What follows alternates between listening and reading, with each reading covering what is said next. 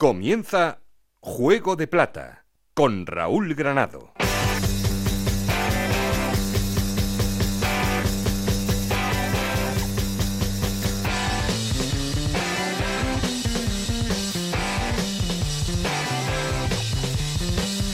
Hola, ¿qué tal? Muy buenas, bienvenidos a Juego de Plata, el podcast de Onda Cero en el que os contamos todo lo que pasa en Segunda División.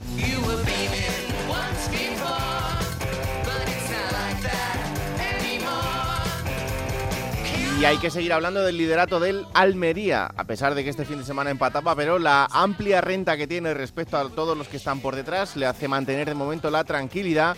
Y el segundo es el Eibar, que sigue en esa persecución particular y haciendo un partido, quizá el partido más loco de la jornada frente al Girona, ganando eso sí, y manteniendo la distancia de seis puntos con el líder.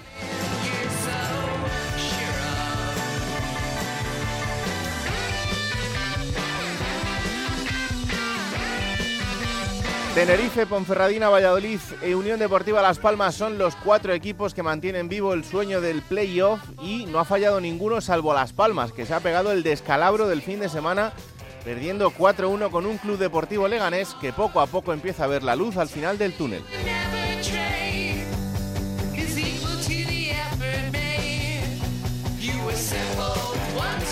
Quien lo sigue viendo crudo es Fuenlabrada, Real Sociedad B, Morevieta y Alcorcón, que son los cuatro equipos que ahora mismo perderían la categoría. Son los cuatro que lo están pasando mal, algunos más que otros. Un Alcorcón que cada vez se hunde más en la clasificación, está ya a 11 puntos de la salvación.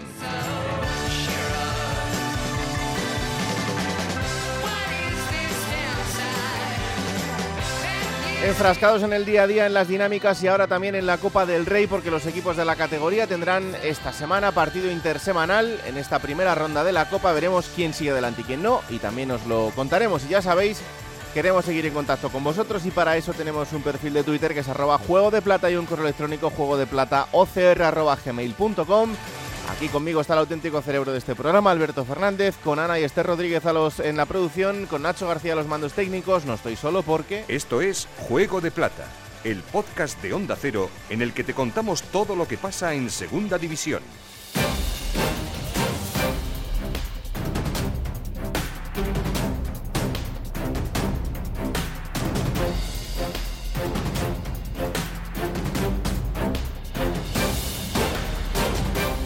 Arrancamos titulares en Ponferrada porque la Ponferradina sigue con esa progresión ascendente que le hace seguir soñando con los puestos más altos de la clasificación. Este fin de semana volvían a ganar Roberto Ugarte. La Ponferradina logró en Can Mises un triunfo que le permite continuar enganchada una jornada más en los puestos nobles de la Liga Smartbank. Venció por cero tantos a uno al Ibiza gracias al gol desde los 11 metros de José Naranjo, el jugador andaluz, ex de Leganés, Tenerife o AECA Larnaca que transformaba la pena máxima que había cometido sobre él mismo Germán Parreño, el guardameta del conjunto ibicenco.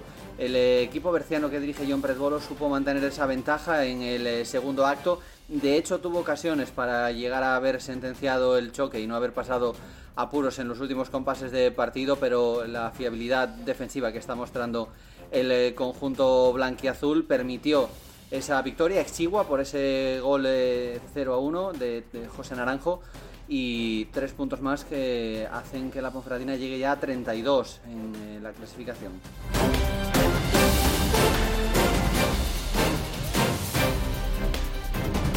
Y de Ponferrada a Valladolid porque el conjunto vallisoletano también ha vuelto a ganar este fin de semana, en este caso 2-0 frente al Cartagena y el equipo de Pucela que sigue instalado en los puestos de playoff y cada vez con mejores sensaciones. Héctor Rodríguez. Pues la verdad es que el Real Valladolid, después de su última victoria en el estadio José Zorrilla, demuestra, por un lado, la fiabilidad que tiene cuando actúa como local y por otro lado la necesidad que tiene de mejorar su rendimiento si de verdad pretende colocarse entre los primeros clasificados, porque eh, tras un fin de semana en el que solo el Almería empató, todos los demás rivales en la lucha por estar entre los primeros puestos consiguieron la victoria, se demuestra que la segunda división es cada vez más competitiva.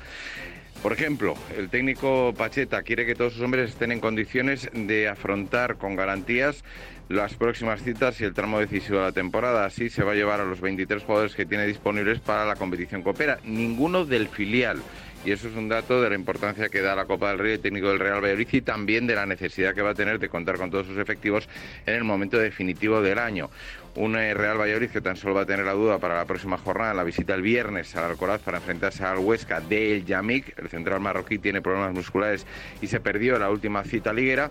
Y también lo que tiene claro es que va a reservar sus principales hombres y no va a jugar con ninguno de ellos en la Copa del Rey para esa cita en la que pretende mejorar su rendimiento lejos de Zorrilla, donde, insisto, el conjunto de Setano está sacando la gran mayoría de sus puntos como local, pero necesita empezar también a sacar victorias cuando juega como visitante.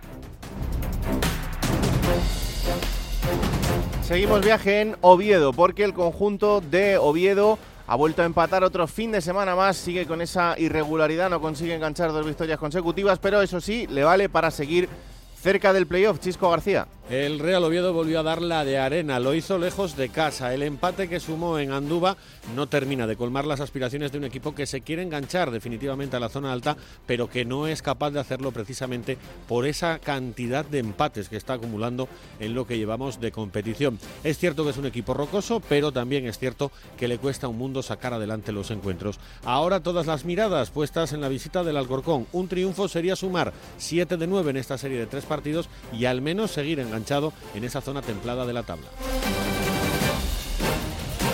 Y la última parada está en Lugo porque son tres partidos sin perder, pero ojo, dos empates seguidos que hacen que el Lugo mire cada vez más hacia abajo. Juan Galego. El Club Deportivo Lugo prepara ya su próximo partido liguero, el del próximo domingo ante el Ibiza, rival de la misma liga del Lugo, que quiere olvidar los puestos de descenso a final de temporada. Partido muy importante para ambos equipos. Buenas noticias para Rubén Alves que poco a poco va recuperando efectivos. La enfermería se empieza a vaciar y el técnico gallego va teniendo más opciones para los partidos.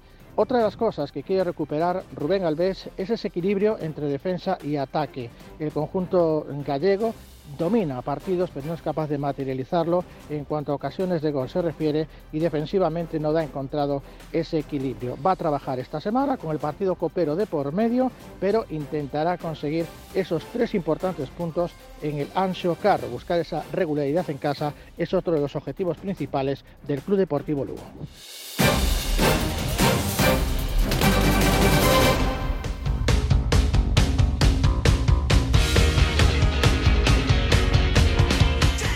Bueno, vamos allá, vamos a poner en orden resultados y clasificación. Hola Esther Rodríguez, ¿qué tal? Muy buenas. Muy buenas, ¿qué tal? Cuéntame los resultados de la jornada décimo octava. Mirandés 1, Oviedo 1, Alcorcón 1, Lugo 1, Burgos 3, Málaga 0, Sporting de Gijón 1, Fuenlabrada 1, Almería 0, Huesca 0, Valladolid 2, Cartagena 0, Leganés 4, Las Palmas 1, Ibiza 0, Ponferradina 1, Amorebieta 1, Zaragoza 1, Tenerife 2, Real Sociedad B 0 y Eibar 4, Girona 2.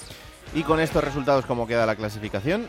Pues es líder en la Almería con 41 puntos, tiene 35 el Eibar, que es segundo también en ascenso directo y abre los puestos de playoff el Tenerife con 33 puntos. Uno menos tiene la Ponferradina, es quinto el Valladolid con 31 puntos y 27 suma Las Palmas, cerrando esos puestos de playoff.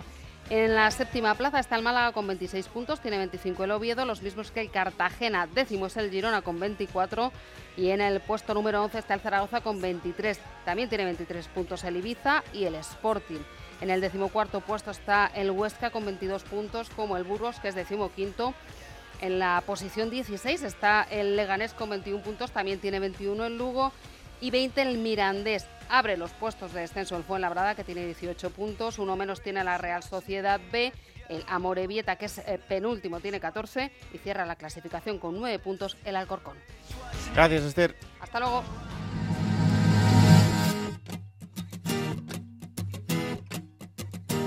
Estoy cansado de salir de noche y ver siempre la misma gente. Estoy flipando de que la gente se invente, cuente y luego reinvente. Apotronado en el sofá de mi casa, vente, se está caliente. Maestrados, vamos al mismo sitio, todos aunque luego ni entres. Alucinando de que me miren de arriba abajo como un delincuente. Intoxicado de que me pongan esa puta. La semana ha elegido Juan Antonio Manzano. Quiero entrar zapatillas que no me miren mal a pasar. Estoy cansado de siempre lo mismo, la misma Pero. Manzano no me engaña. Cuando esto salió Manzano era talludito ya, ¿eh?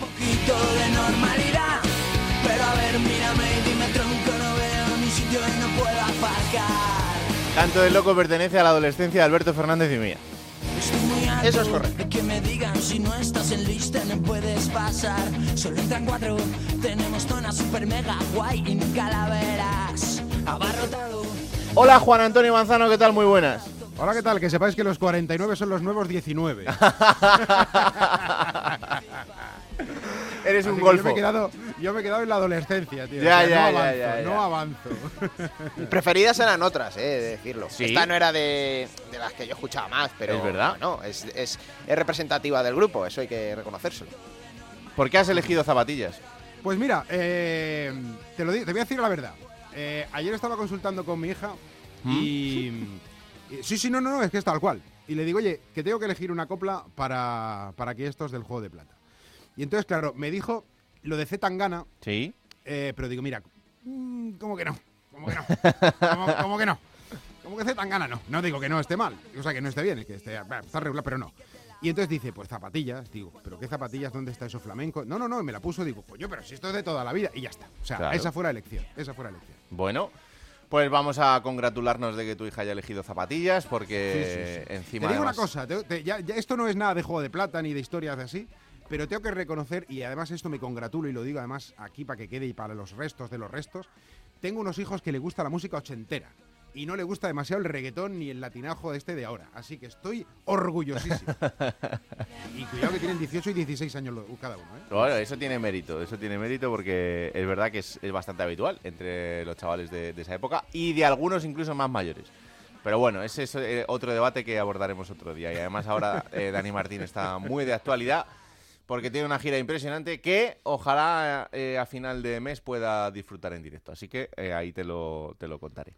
Eh, este Almería... ¿Te ha gustado la elección? ¿Te ha gustado Sí, hombre, sí, sí, a mí, a mí me encanta el canto del loco. El canto del loco forma parte de la banda sonora de mi adolescencia, así que evidentemente es una, mía siempre, es una buena noticia. Eh, este Almería ha empatado el fin de semana, pero conserva el liderato, evidentemente, por la renta que tiene. Pero, ¿viste al, mismo equipo sólido o viste algo más diferente de las últimas semanas? Pues yo vi cosas muy parecidas a los de a los de otras semanas. Eh, la diferencia donde estuvo, pues en que igual que el no, no, no es peyorativo ni por desvirtuar absolutamente nada, porque al final eh, los equipos tienen que agarrarse a, a las situaciones clasificatorias y a partir de ahí, pues construir cada partido y planificar cada encuentro. Y el Huesca, recordemos que solo con el cambio de técnico, ahora ya con este partido, creo que han sido una victoria, una derrota y tres empates, creo, tres o cuatro empates. Eh, y necesita sumar. Y venía a Almería Mm. en un campo donde solo ha dejado eh, sin marcar el equipo rojiblanco dos veces, el día de la Ponferradina y el día de Leibar, es la primera vez que en casa no marca.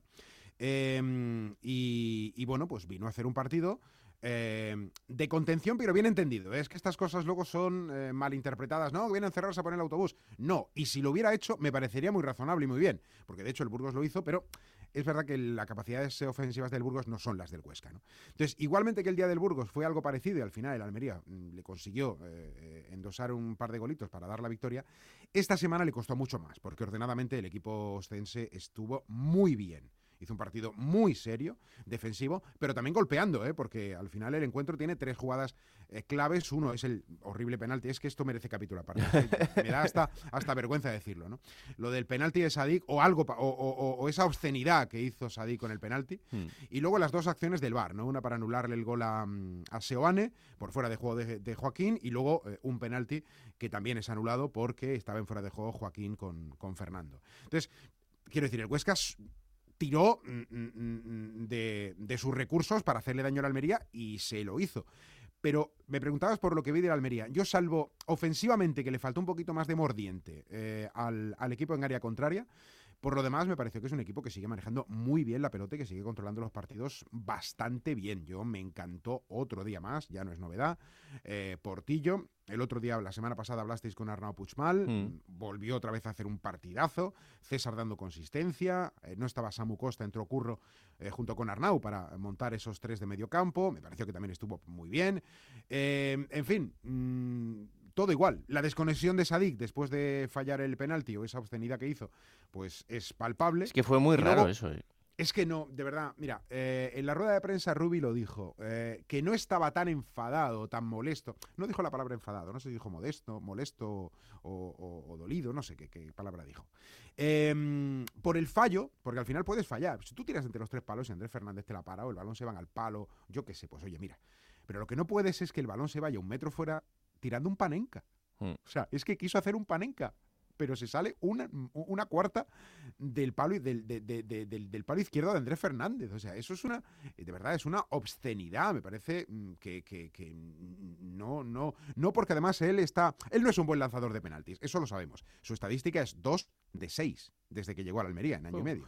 2 de 6 es que es brutal. De hecho, marcó un penalti que no fue que no, que no fue que, que, lo falló. Es decir, hay un balón que va al palo, que luego le rebota al portero y que se mete. Pero claro, eso es autogol del portero. Hmm. Ni siquiera fue gol suyo, ¿no? Entonces, son cuatro errores de seis penaltis lanzados.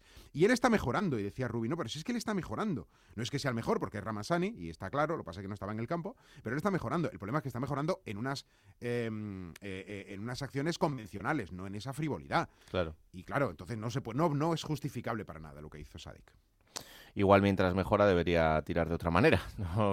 por aquello de. Porque aquí ya la verdad que no tire, o sea, no tirar. por aquello de no seguir desperdiciando penaltis a favor de la Almería. Pero bueno, eh, la Almería tiene el Águilas entre semana en el partido de Copa del Rey. Eh, bueno, un viaje más o menos sencillo, ¿no? Sí, es un rato en realidad. Por eso. Águilas son. Vamos, de hecho se lo hacía. Fíjate que el Águilas es el eh, club de la, del anterior presidente y propietario de la Almería. Alfonso García Cabarrón es el actual eh, presidente del Águilas mm. y ese camino se lo hacía él pues todos los domingos y luego cada jueves, cada dos jueves de cada, cada 15 días venía a Almería para hacer cositas y para pagar cosas y todo esto, ¿no? Todo el local se lo sabe perfectamente, ya va en piloto automático y para los aficionados pues encantados porque al final es eh, pues una hora y media más o menos, ¿no? De camino, incluso menos, ahora con la autovía entre Vera y, y Pulpí. Y, va, a ser muy cómodo y además va a ser el reencuentro de la afición con uno de los mitos de la Almería, Calu Uche. Hombre. Que está Sí, Calu Uche. El año pasado llegó al Águilas y ha continuado en el conjunto de la segunda federación. Mm. Y ahí está, Calu Uche. Jugó un rato la semana pasada en el partido que perdió, creo que entra contra el Dense o Novelda o algo así. Y, jugó Caluche, la gente quiere ver hoy a Caluche en el, en el equipo, uno de los mitos, como te digo. Y bueno, pues favorito absoluto y, con aficionados rojiblancos en el Rubial, en el campo más antiguo de España. Bueno, pues eh, ojalá que lo puedan disfrutar, evidentemente, y la semana que viene contaremos qué, ha hecho la Almería en ese partido de Copa. Lo siguiente que tendrá en Liga será el Fuenlabrada, es el siguiente rival, aquí en el Fernando Torres. Un servidor estará para, para verlo y contarlo en Radio Estadio, así que vamos a ver si veo un buen partidito. Manzano, un abrazo muy fuerte. Cuídate mucho, anda, adiós. Chao, chao. Vamos hasta Tenerife. El eh, conjunto chicharrero sigue en buena dinámica, la verdad, porque el conjunto de Ramis volvía a ganar este fin de semana, lo hacía 2-0 frente a la Real Sociedad B, aunque aquí yo creo que el marcador engaña un poco. A ver si está de acuerdo Yendi Hernández. Hola Yendi, ¿qué tal? Muy buenas. Completamente de acuerdo, ¿Qué tal? Muy buena, juego de plata. Es que el Tenerife eh, fue más solvente en cuanto a la finalización, pero la Real B tuvo momentos de fútbol, bueno, pues como está haciendo en general en todos los partidos, de, jugar bastante bien, pero de no rematar. Mira, tanto en sensaciones como en estadística, la Real Sociedad B fue muy superior. El equipo de Xavi Alonso, 15 remates totales a portería fuera de casa, un equipo que está en puestos de descenso una cifra que habla del tipo de partido que hizo, seis corners, más posesión de pelota, 58%, y en general un partido futbolísticamente hablando mucho más completo de la Real Sociedad B. Eso sí, el Tenerife está con ese espíritu ganador, hmm. con esa practicidad, eh, con esa suficiencia y, dos claves en el Tenerife. Primero el portero, Juan Soriano, el sevillano, el ex del Málaga. Gran partido, el mejor.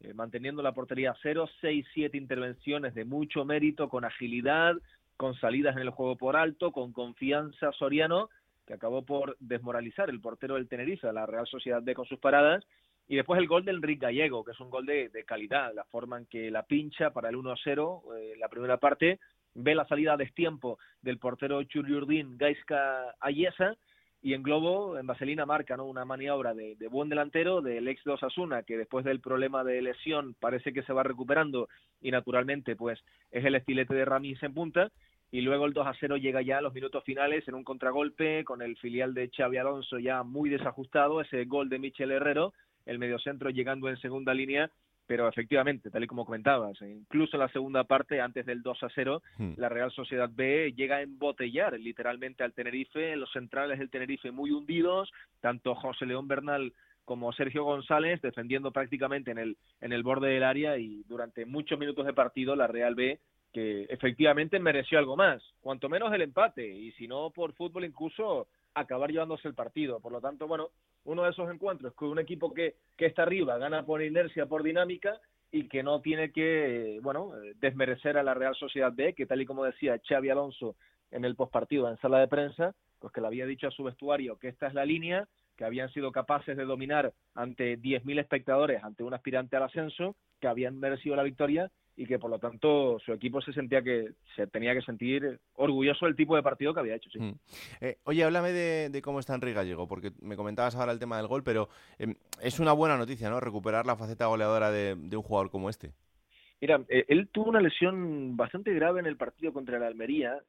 Ya llegó en el tramo final del mercado de verano y por lo tanto no pudo hacer la pretemporada con el Tenerife. Eh, Venía un poco negociando con el Osasuna el Tenerife durante todo el verano, pero no se concretó hasta prácticamente la semana final. Entró progresivamente y cuando estaba cogiendo punto de forma llega esa lesión en el Juegos del Mediterráneo, una lesión complicada en el tobillo eh, que tuvo más complejidad de lo esperado, después intentó regresar, hubo recaída en el partido en Huesca y, y ahora parece que progresivamente está mejor.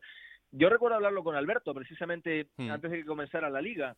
Eh, es un delantero que quizá, bueno, con 35 años, eh, sus mejores años de fútbol quizás han pasado, ¿no? Sí. Pero tiene mucho oficio, eh, pese a que se le nota también el, el tema de las lesiones, él viene también con padeciendo algunas molestias de tobillo con el paso de los años, pero es un delantero que ha marcado tres goles ya después de la lesión, ha sido clave en el partido contra el Girona, un partido muy cerrado, muy estrecho, de los cuatro seguidos que ha ganado el Tenerife en casa, lo acaba defendiendo Gallego, minutos finales eh, con la zurda, el pasado fin de semana también clave, un partido en el que el Tenerife por momentos fue muy inferior a la Real Sociedad B, y esa es la realidad, y ahí es donde tienen que aparecer los, los buenos delanteros, y bueno, un jugador que, que abre mucho fútbol, que descarga, que choca entre centrales, que es muy fuerte, muy potente, que se le nota que tiene ese puntito de primera división, también se le nota igualmente que desde el punto de vista de- pues, físico no, no está en su plenitud, pero que marca la, la diferencia. ¿no? Ramis tiene plena confianza en él, está jugando muchos minutos Hmm. y bueno, eh, con, con normalidad eh, es un jugador que con el paso de la jornada se, se tiene que marchar a,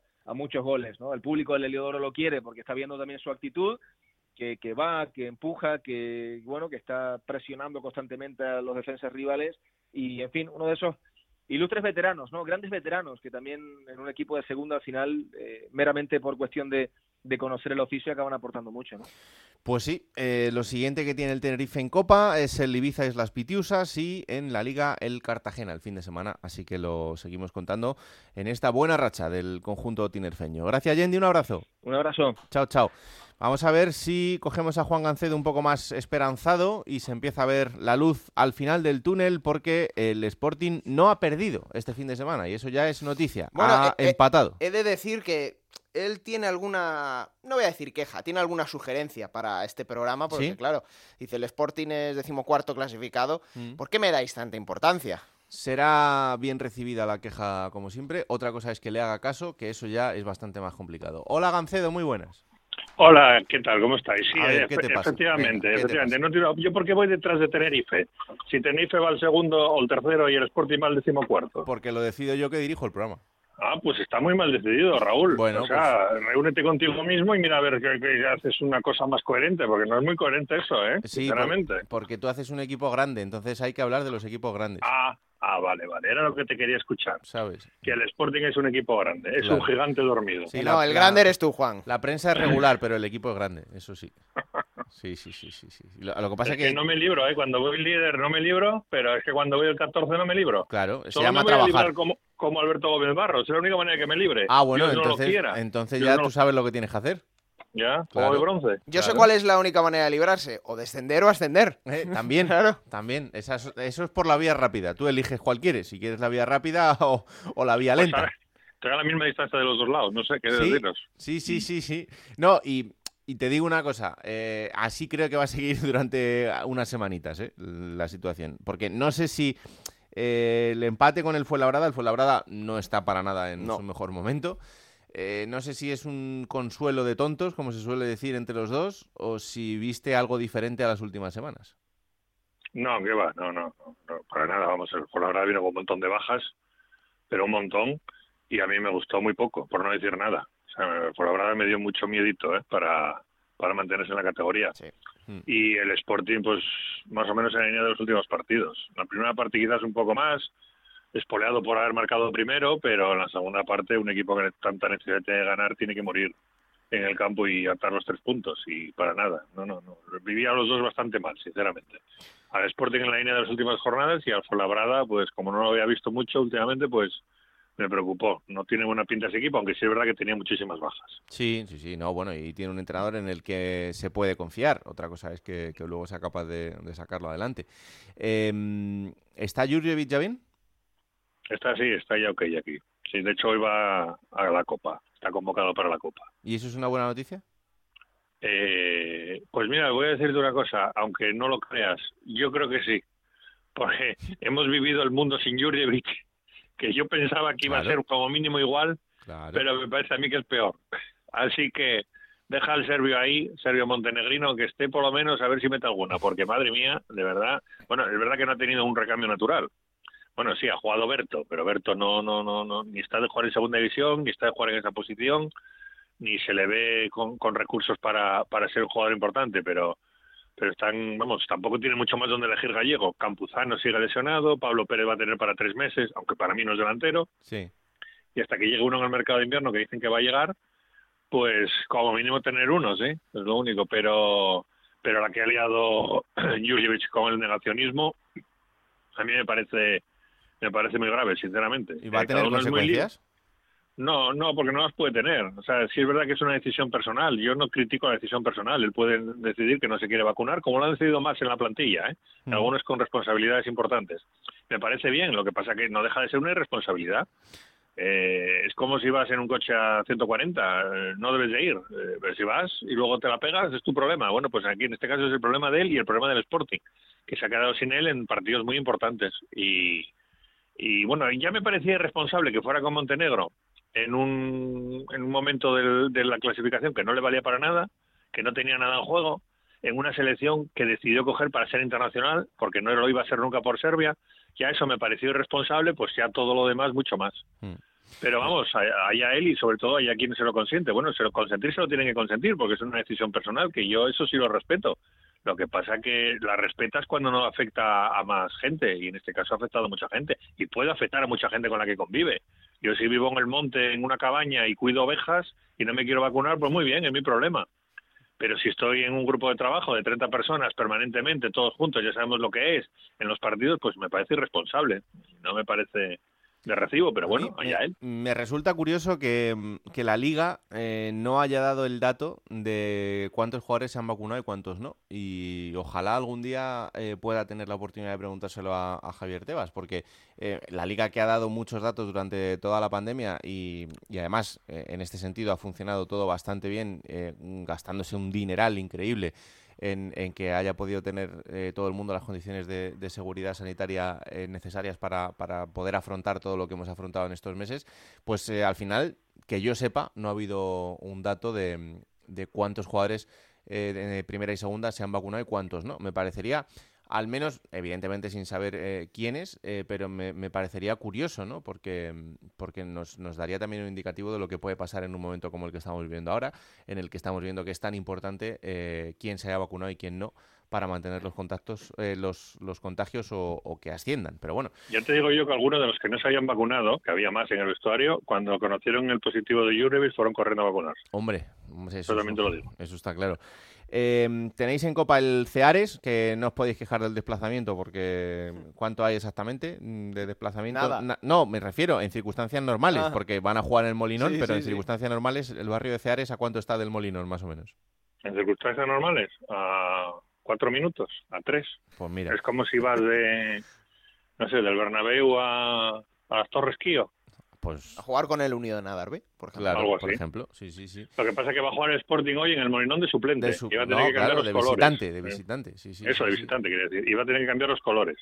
Me parece bien. Va- y el Ceares se va a llevar la taquilla, como no debía de ser menos. Ya tenía previsto el Ceares jugar ahí, pasado lo que pasara, Mm. porque en su campo no hay iluminación artificial y le iba a tocar eh, un segunda, o- bueno, podría haber tocado un segunda federación también, como le pasó al Llanera, que le tocó el Logroñés. Mm. Pero bueno, había muchas posibilidades de que le tocara un segunda. Jamás pensaron que fuera a ser el Sporting, pero vamos, es un partido puñetero, puñetero para el Sporting, ¿eh? Porque seguro. vamos, vamos, ni aunque ganes hoy 0-5, te va a servir para nada. Y todo lo que no sea, eh, pues una victoria contundente y sin ningún problema va a ser más leña al fuego. Como el equipo sufra, imagínate. Y bueno, ya no te digo nada si lo elimina. Yo sinceramente no quiero ser muy crítico, pero los suplentes del Sporting no creo que sean mucho mejores que los jugadores del Ceares, ¿eh? Te lo digo de verdad. Sin ser muy crítico, eso sin ser muy crítico. Sin ya. ser muy crítico. O sea, no, es que, a ver, es que el filial del Sporting está en mitad de la tabla en tercera federación. Y el Ceares es colista en segunda federación. Pero no dejan de ser equipos muy similares, el filial y el Ceares. Mm. Como tiene mucho de filial y mucho de jugador poco habitual, que lo hará gallego, va a tener, va a tener guerra por lo menos. Yo no lo veo tan claro.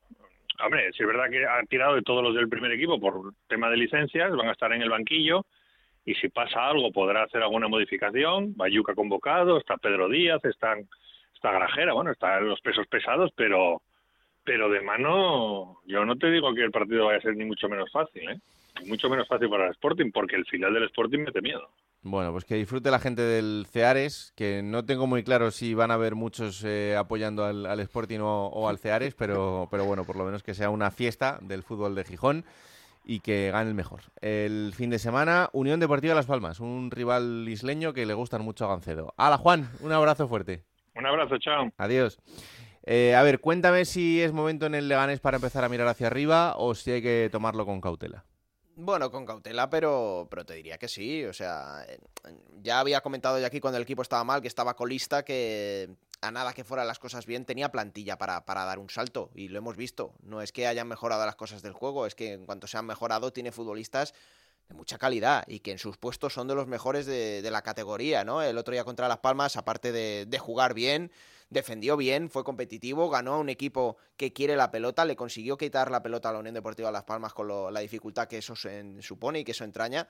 Y ahora mismo sí que se ve una piña en el vestuario. Si es que lo habíamos hablado aquí, ¿no? No era cuestión de, de futbolistas, era cuestión de actitud. Y en cuanto se ha tenido la actitud, pues es un vestuario que va a crecer porque el Leganés tiene una de las seis mejores plantillas de segunda división. Ahora mismo están a seis puntos de la, de la promoción, están a seis puntos del playoff. Y bueno, poco a poco, pero este equipo tiene que tirar para, para arriba porque, bueno, Nafti ha conseguido mm, ponerlo otra vez ese gen competitivo, veremos cuánto dura. Hay mucha gente que lo compara cuando Nafti eh, consiguió esos muy buenos resultados inmediatos con el Lugo y luego se Mm. desinfló un poquito, ¿no? Las plantillas no son las mismas, vamos a ver si, si esto sigue igual. Tiene un mes de diciembre de AUPA el Leganés, Sí, porque ahora bueno, Girona. lo primero es el Jerez en Copa, que Sí. además es un desplazamiento largo, pero después es Girona en Montilivi, recibir a la Ponferradina, ir a Málaga y ya en el primero del 2022 ir a Valladolid. O sea que Sí, son cuatro partidos importantes. Ahora es buena piedra de toque. eh, va a empezar a recuperar jugadores como Joel Bárcenas, va a empezar a recuperar a John Bautista también. Tienen un gran estado de forma a Lazar Rangelovic, al serbio. Sí. El otro día creo que fue el mejor partido de José Arnaiz en toda la temporada porque se le vio defender, además de atacar. Mm. Se le pide que defienda. Y bueno, si de Una pena la lesión de Fede Vico. Sí, bueno, Fede Vico estaba siendo el mejor jugador del Leganés esta temporada, incluso con, con Garitano los partidos malos era el más Mm. destacado. Se ha roto el ligamento cruzado anterior y va a estar entre 6 y 8 meses de baja. Es una pena, pero bueno, es verdad que el Leganés tiene plantilla para, para suplantarlo. Vemos a Rubén Pardo, vemos a Gaku. Si están todos enchufados, no debería echar tanto de menos a Fede Vico, que insistimos estaba siendo el mejor. Pues sí. Eh, vamos hasta San Sebastián para ver cómo está el filial de la Real Sociedad.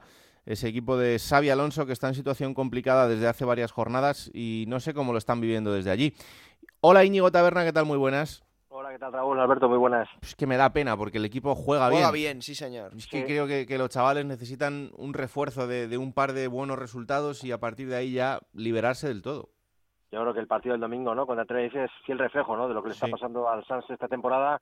Mejor que su rival eh, en varias facetas del juego, sobre todo en el desarrollo del mismo, ¿no? La posesión, en intentar tener el balón, en llegar por bandas o por dentro, pero dos errores en, en el área propia supusieron los goles del, del conjunto chicharreo, sobre todo el primero, ¿no? Esa mala salida de, de Ayesa que lleva dos partidos seguidos cometiendo errores importantes, 1-0, luego a remolque y, y le falta gol al equipo, Raúl. Y Alberto, le, fal- le falta gol, le falta gol, porque Carricaburu, ni sé, los partidos que lleva sin marcar, desde el día de la Moribeta creo, y, y no tiene muchos más recursos ¿eh? para, para hacer gol el equipo de Xabi Alonso, que hace, que practica muy bien este deporte, Hmm. pero que luego en las áreas pues le falta, le falta contundencia. Además Sí. hay que tener en cuenta que están lesionados los centrales titulares, Arambarri y González Zárate, que ha empezado a jugar desde el día del Molinón con tres centrales Xabi Alonso y, y bueno, una serie de, de circunstancias que están haciendo que el Sanse eh, no esté disfrutando mucho de, la categoría, aunque no se rinde ¿eh? el equipo Alonso y tampoco su entrenador. No, hombre, por supuesto. Eh, también va a tener un mes de diciembre de AUPA porque tiene Burgos, Mirandés, Valladolid y va a terminar el año contra el Eibar. Por cierto, el día de Nochevieja. Eh, ¿Vais a tener ahí sí, sí. un Eibar Real Sociedad B el día de Nochevieja? Y cuarto, cuatro y media de la tarde, ¿no? Sí, Por la- cuatro y cuarto exactamente. Cuatro y cuarto de la tarde, Sí. en Ipurúa. Bueno, Bueno, bu- bien para terminar el año, ¿no? Sí, par- partido bonito porque Te van a hacer el día. Ese día pídelo libre en casa, ¿eh? sí, porque no voy a poder correr la San Silvestre, ¿no? Joder. Aquí en mala hora. Eh, Partido exigente para el Sanse, bueno, mes exigente para el Sanse, que yo creo que mira partido a partido, ¿eh? Fíjate, que no gana en, en Anoeta desde la primera jornada, ¿eh? Le gana es 1-0. Mm. Es que en casa solo ha sumado cuatro puntos. Así, vosotros que conocéis mucho mejor que yo la categoría, es que es muy imposible, difícil, ¿no? muy difícil, pero hay que, hay que darle el mérito que tiene, que es el único equipo de primera que tiene a su filial en segunda división. O sea Como que- le dé a la Real Sociedad B por ganar en Ipurú al Eibar, te digo, bueno, ya vaya, vaya inicio de año para Pero los. Alberto, a ver quién es el guapo que gana en Ipurúa esta temporada, ¿eh? que ya, lleva ya. ya el Eibar siete victorias seguidas en casa con la de ayer ante el Girona, ¿eh? Siete Perdió contra, contra el Valladolid en Pucela y no ha vuelto a perder. No, no, está el equipo de Garitano Está muy bien. con una pegada, con una pegada. Es que es lógico, goles, si es que tiene un equipazo. ayer. Javi Muñoz, disparo de fuera del área. Stoikov hace un golazo con la zurda del 2-1 y luego en un córner, lo típico, lo habitual, ¿no? Lo, lo tradicional del Eibar y también cerró Tejero que está en, en un gran momento. O sea, Mm. tiene un plantillón el Eibar. Garitano es que mueve lo justo el equipo. Ayer volvió Fran Sol después de una larga lesión, pero es que toca a lo justo y, el- y el- y los jugadores le, le- le dan la razón. O sea, lo que va bien, ¿no? Lo que funciona, Lo que no funciona hay no, que se toca. tocarlo, no hay que tocarlo y prácticamente es el mismo once, partido tras partido y, y el equipo que sobre todo en casa, en- fuera le falta algo más de regularidad, pero en casa, ¡puf! muy, muy contundente. Pues sí, y siguen esa persecución preciosa a la Almería, que vamos a ver hasta dónde les lleva, pero es una bendición ver jugar al, al Eibar, claro que sí. Taberna, un placer como siempre, muchas gracias. Un abrazo, cuidaros. Un abrazo, chao, chao. Seguimos en Juego de Plata con Raúl Granado.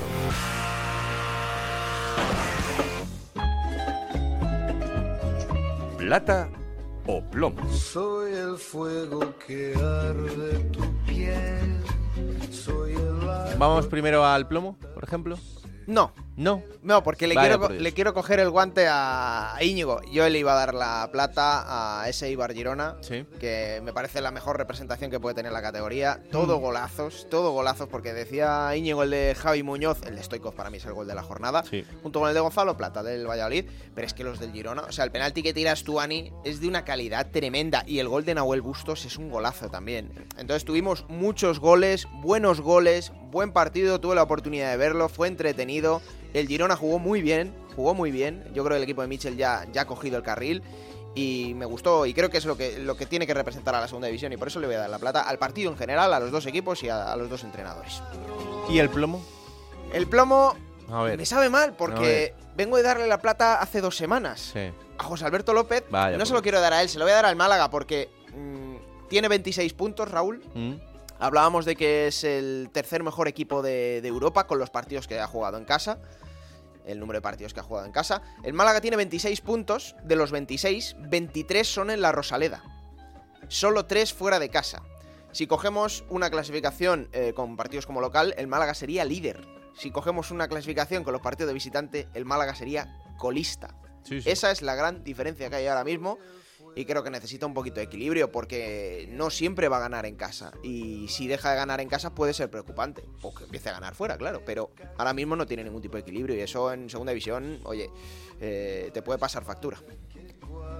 Bueno, momento ahora para coger esa máquina del tiempo que pilota Pablo Llanos para traernos los mejores momentos de los equipos de la categoría y esta semana ha elegido al líder, al Almería.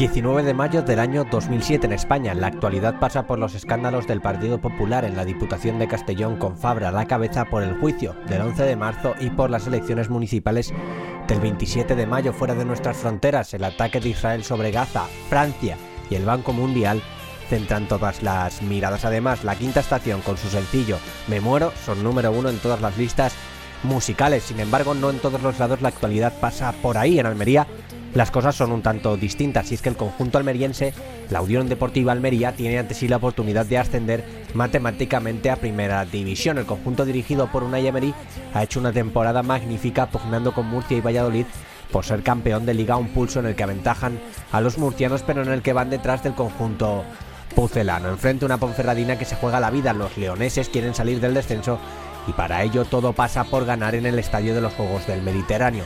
Emery salía con Westervel, Bruno, Caluche, Cabrera, Michel, Ortiz, Domingo Cisma, AK7, Carlos García, Mané y Soriano. En el banquillo en principio van a estar Valerio, Rodri, Corona, Mario Bermejo, Gorka Larrea, Francisco y De Palmas. Enfrente la Ponferradina con Juegan en principio Rubio Bornes, Fran, Rubén Vega, Fuentes, Gorka, Soria, Raponi, Cifu, Borreguero, Alessandría y Baja. En el banquillo Sierra, Robles Rizo, Asier Pereira Ramírez y Toñín. Montanaya López pitaba el comienzo del partido y nada más empezar. Con la ley de la ventaja, el árbitro ha centrado baja. Está solo Rubén Vega y gol. Y gol de la Ponferradina. Gol de la Ponferradina, minuto 6, remata y marca Rubén Vega el Almería no se ponía nervioso y demostraba por qué estaban peleando en la parte alta de la clasificación.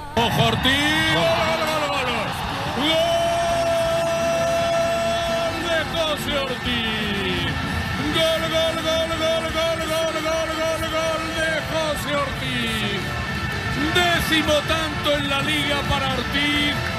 Gol del capitán junto a Francisco, uno de los dos supervivientes del anterior ascenso en este caso a segunda. Gol de Ortiz, gol de la Unión Deportiva Almería. Y tan solo dos minutos después. Michel intentando sortear a Cifu, se va Michel, gol, gol, gol, gol,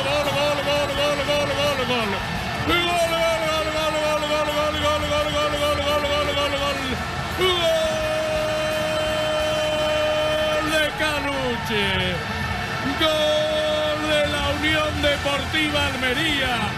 Gol de Uche un minuto más tarde.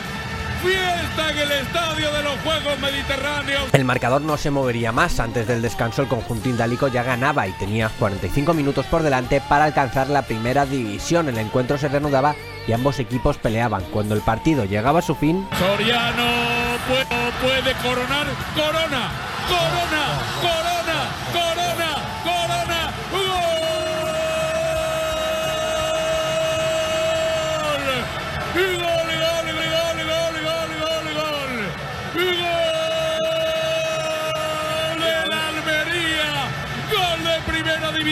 El marcador no se movería más y el Almería ascendía a la categoría de oro del fútbol español por primera vez en su historia. Los de Emery dejaron una temporada para el recuerdo y lo demás, como se suele decir, es historia.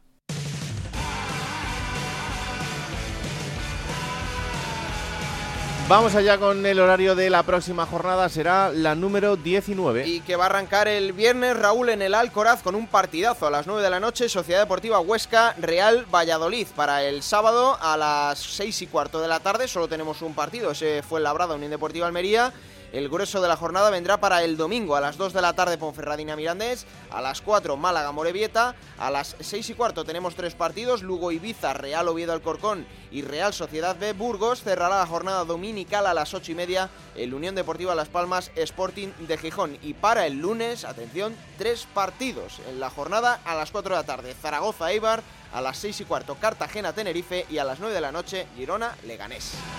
Es fin de semana largo, hay puente para el que lo tenga y por eso hay tres partidos el lunes que es festivo y que ojalá que uno el sábado. mucha gente lo pueda, lo pueda disfrutar, efectivamente, y uno el sábado. En fin, esto será el fin de semana en Radio Estadio, el resumen en Radio Estadio de Noche. Aquí estaremos la semana que viene para analizarlo todo porque esto es Juego de Plata, el podcast de Onda Cero que tenéis disponible cada martes a partir de las 5 de la tarde en Onda Cero es para que os lo descarguéis, lo compartáis y le digáis a todo el mundo que existe este bendito programa que hacemos con tanto cariño. Que la radio os acompañe. Chao.